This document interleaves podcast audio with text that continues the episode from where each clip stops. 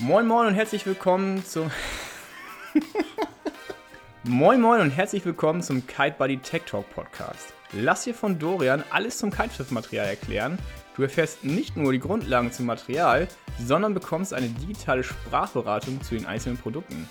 Seit 2012 testet Dorian Material und berät täglich Anfänger und Fortgeschrittene in seinem Kiteshop.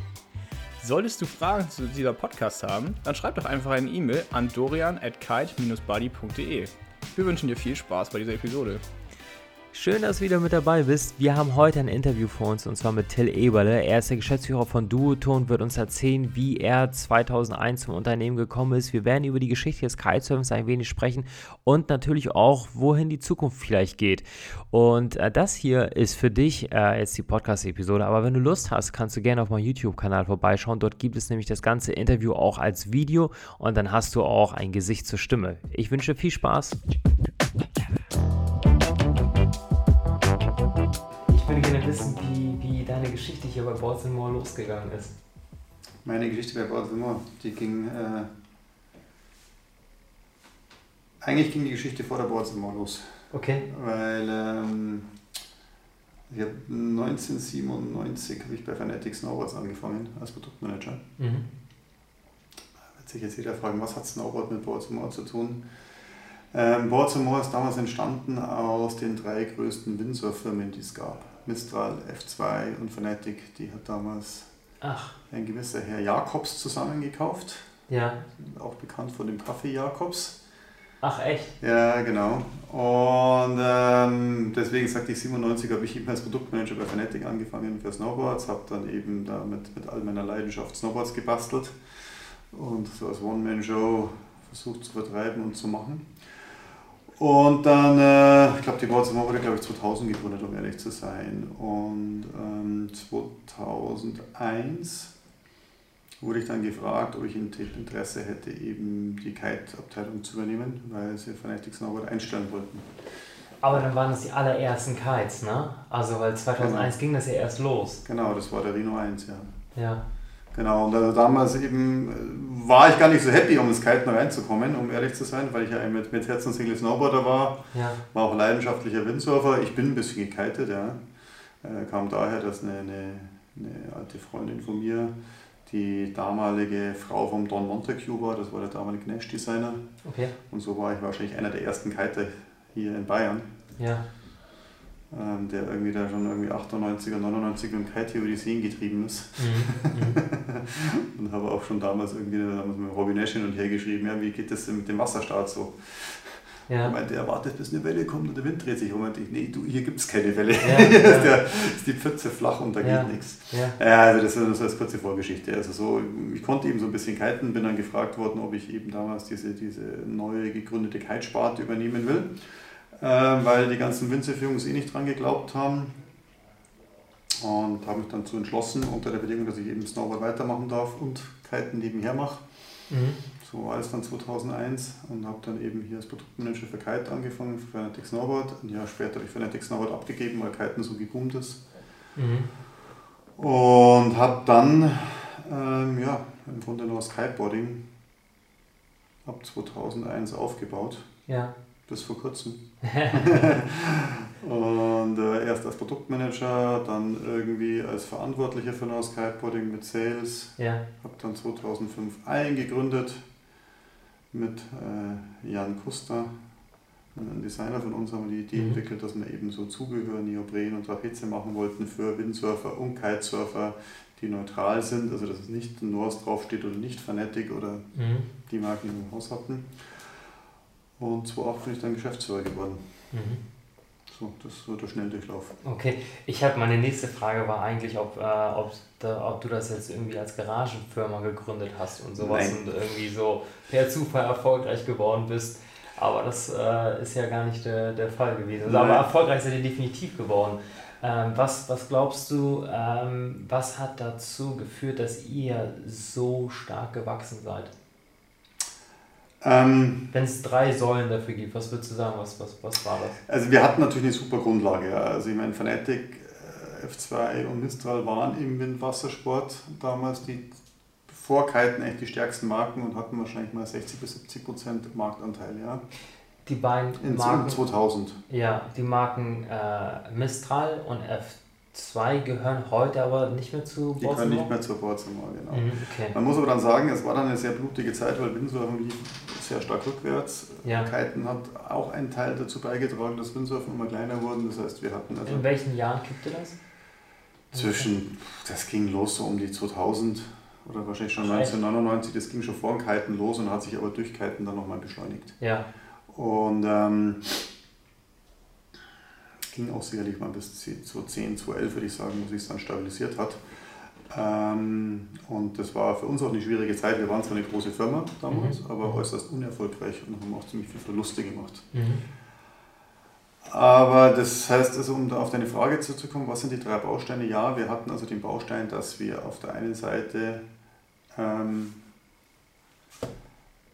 schon eine sehr große Vertriebsplattform hatten, Mhm. die aber zu dem Zeitpunkt nicht besonders erfolgreich war. Mhm. Also mit sehr hohen Verlusten und sehr viel Frustration und ja, war, war keine lustige Zeit. Mhm. Ähm, das zweite Thema dann, äh, klar, ist speziell, wenn man aufs Kiten anspricht, äh, haben wir gute Leute am Start gehabt, damals mit Jaime, mit äh, Herr Rice, das damals unser Cheftester war, mit Ken Winner als Designer und haben schon geschafft, relativ, sage ich mal, gute Schirme oder teilweise auch sehr gute Schirme zu bauen. Mhm.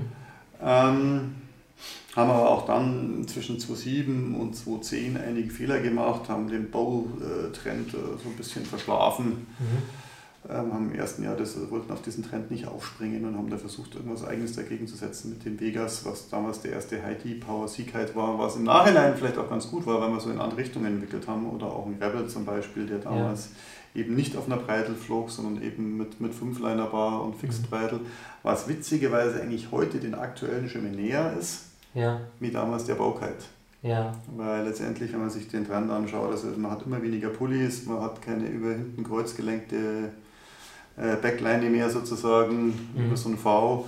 Das heißt, eigentlich, wir haben damals vielleicht auch schon eine Basis gelegt, weil wir den Baukite so ein bisschen verschnarcht haben, ja, äh, uns äh, im S- Thema Schirmdesign weiterzuentwickeln in die Richtung, die heute eher sogar fast eher so die ganzen Hybridkonzepte, die eigentlich eher heute so erfolgreich sind. Ja. ja. Ähm, das heißt, also das war so der, die, Thematik Nummer zwei und dann die Thematik Nummer drei ist dann, dass äh, wir dann ab 2008 auch ziemlich unsere ganzen Vertriebe umgebaut haben, haben sehr viele Importeure rausgenommen. Also bis dahin war ein klassischer zweistufiger Vertrieb. Es gab eine Firma, die hat wiederum an einen Importeur verkauft und der Mhm. Importeur hat wieder einen Händler verkauft und der Händler an Kunden. Also waren Mhm. da ähm, nach der Firma nochmal zwei Stufen drin und wir haben in relativ vielen Ländern also eine dieser Stufen eliminiert Mhm. haben also die Importeure rausgenommen und haben direkt an den Händler verkauft, was uns einfach ermöglicht hat, ähm, etwas kosteneffizienter zu verkaufen, aber auch ähm, das, sage ich mal, besser zu steuern mit Marketing und allem wie viele Mitbewerber. Und das ist sicherlich eines der großen Assets der Board zum More, dass wir in Europa, sage ich mal, Ausnahme Schweiz, weil da geht es wegen dem Zoll nicht so ganz, in allen Mhm. Ländern eigentlich direkt an den Händler verkaufen Mhm. äh, was zu, über ein Zentrallager in Österreich, was einfach eine, dann eine etwas schlankere Struktur in Anführungszeichen zur Folge hat, Mhm. beziehungsweise etwas kosteneffizienter ist. Wie hat sich das ergeben, dass ihr euer Lager in Österreich habt und, äh, und eure, ja, und hier in München seid? Weil, also ich meine, das hängt das Mhm. mit dem Snowboarden zusammen, weil mit Kiten ist Nee, das, nicht ist, viel, das ne? ist, äh, kommt aus der Historie. Also es gab ja, wie ich dir schon vorher gesagt habe, also Boards Mouse aus diesen drei Firmen entstanden, Fanatic, Mistral und F2. Mhm. Mistral und Norcell saßen damals in Penzberg oder in der Nähe von München immer mit allen Mhm. Leuten. Ähm, Fanatic in Ransbach-Baumbach, das ist da ein Stück hinter Frankfurt, in der Nähe von Mhm. Koblenz. Das wurde damals aber eben aufgelöst, schon irgendwie Ende der 90er. Und dann gab es F2 in Österreich. Mhm. Und äh, die hatten dort ihre Produktion. Und das, wir hatten dann eben aus der Historie diesen Standort München Mhm. und diesen Standort Österreich. In Österreich gab es auch dann 12.000 Quadratmeter La- äh, Produktionshalle slash Lagerfläche. Ja, Und dadurch hat sich das dann so ein bisschen entwickelt, dass also unsere Firma einerseits am Standort München ist mit den ganzen Marken und Entwicklungsfunktionen, also Vertrieb, Marketing, Produktentwicklung mhm. für alle Marken, die wir im Hause haben. Und in Österreich ist eben das Zentrallager für Europa, Customer Service, ähm, Buchhaltung, Mhm. Financial und so weiter. Mhm. Also mehr so diese operativen Sachen. Was im Grunde gar nicht so schlecht ist, weil Österreich ist vom, vom Mietniveau auf jeden Fall, aber auch vom Lohn, Lohnniveau an dem Ort etwas günstiger wie München. München ist da eher teuer. ähm, Genau, also dadurch kommt diese Zweiteilung her. Also wir haben aus der damaligen Not eher eine Tugend gemacht. Mhm. Ähm, klar, wenn man es am Reißbrett neu designen würde, würde man es sicherlich anders machen, aber man hat halt eine gewisse Historie, mit der lebt man. Ja, natürlich. Und wie macht ihr es mit der, mit der Entwicklung in der Praxis? Also ich meine, es wird ja viel am Computer entwickelt, aber letztlich muss man es auf dem Wasser testen. Und das Richtig. geht hier ja nicht. Oder nur so Genau, also wir, haben, also wir haben ja zwei Kite-Designer, den Ralf und den Ken. Der Ralf sitzt, ähm, ja, witzigerweise auch in Bayern mittlerweile. Ähm, der fliegt relativ oft zum Testen halt ja. und Ken sitzt auf Maui. Und ähm, also klar, Maui ist ein, ein, ein, kontinuierliches Testen, also klar, die, das ist so, wie man sich vorstellt, auch wie viele unserer Mitbewerber entwickeln, die halt, der kriegt halt seine Schirme, testet sie, entwickelt und testet und so weiter. Äh, mit dem Ralf, aber auch so wie wir aus dem Büro ausarbeiten, wir haben diverse Testtrips im Jahr, wo wir irgendwo hinfliegen mhm. oder Short-Term irgendwo hingehen, aber muss man fairerweise sagen, auch mit Foiling und den ganzen Leichtwind-Themen, ja. das geht hier im Sommer zum Beispiel hervorragend. Also hier gibt es ja. relativ viel thermische Seen, mhm. wo du dann wirklich im untersten Windbereich dich da am Kiten versuchen kannst. Also ja. Oft schwimmt man da auch viel, aber ja.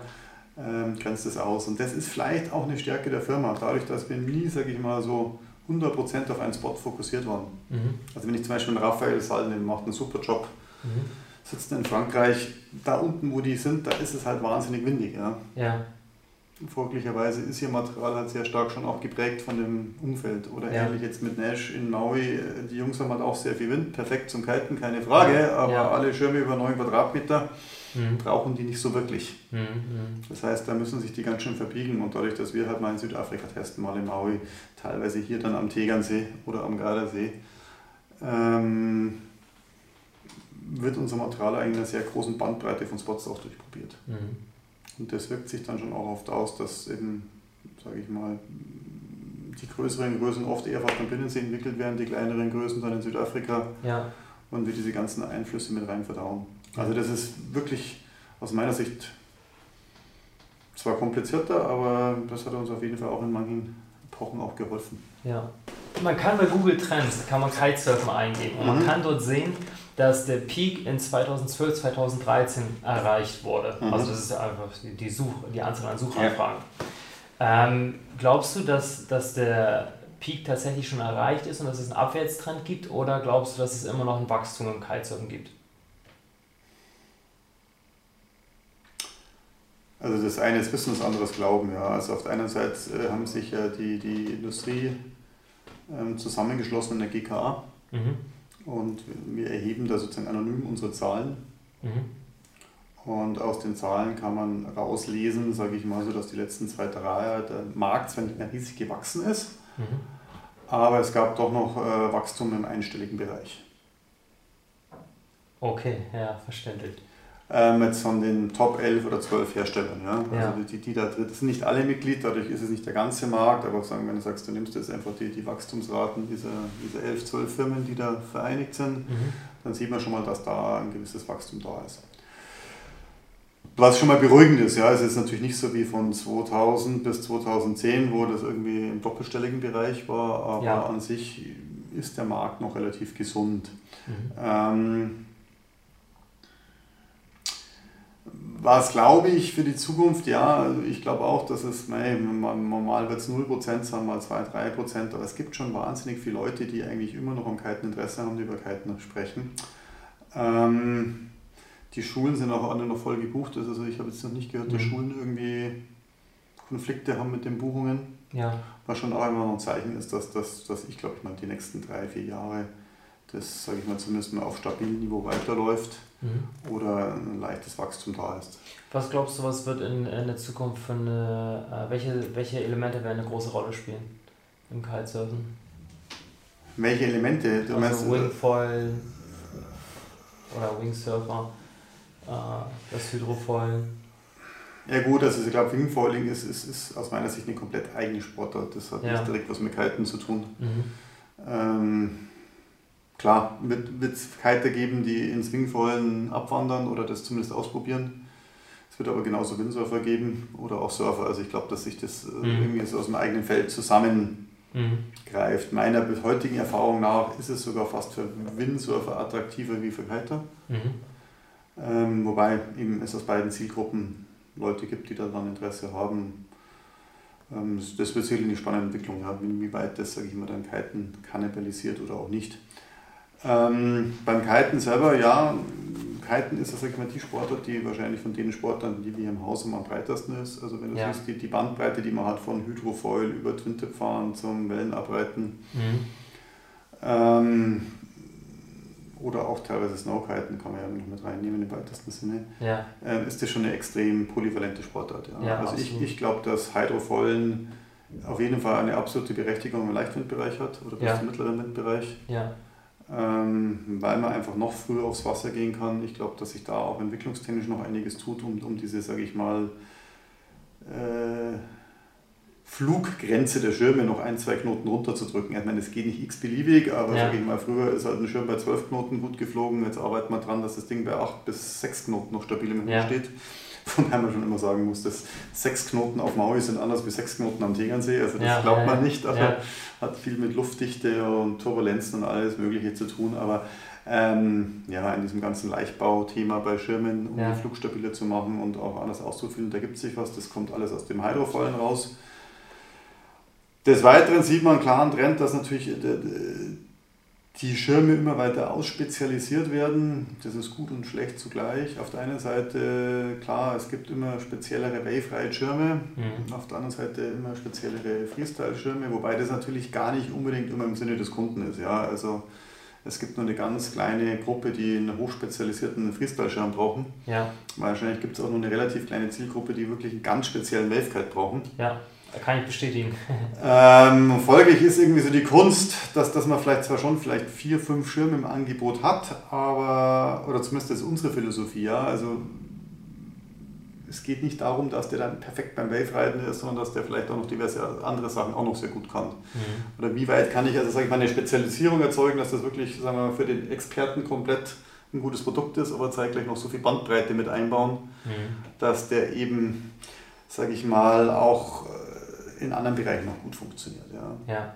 Also wenn, ich, wenn wir jetzt einen reinen Schirm darauf fokussieren würden, dass er nur in einer Nische funktioniert, das ist sogar relativ leicht, um ehrlich zu sein. Ja. Aber einen Schirm zu bauen, der die Nische auf Weltklasse kann ja. und trotzdem noch ein guter Freerider ist, dass ja. jeder damit Freude hat, das ist eigentlich die große Kunst an dem ganzen Spiel. Ja, darüber sprechen wir in einem anderen Video. Tim, vielen Dank fürs erste Video. Ich äh, werde gerne. mich sehr gerne mit dir im zweiten Video mal über die Namensänderung äh, unterhalten. Okay. Das war das Interview mit Till Eberle. Ich bedanke mich sehr dafür, dass du so lange mit dabei gewesen bist. Morgen bekommst du bereits die nächste Folge und zwar werde ich mit Till darüber sprechen, wie er als Geschäftsführer das Unternehmen North Kiteboarding zu Duoton gewandelt hat, welche äh, Hintergründe das Ganze hatte und wie er das Ganze natürlich gemacht hat. Ich freue mich auf dich. Bis morgen.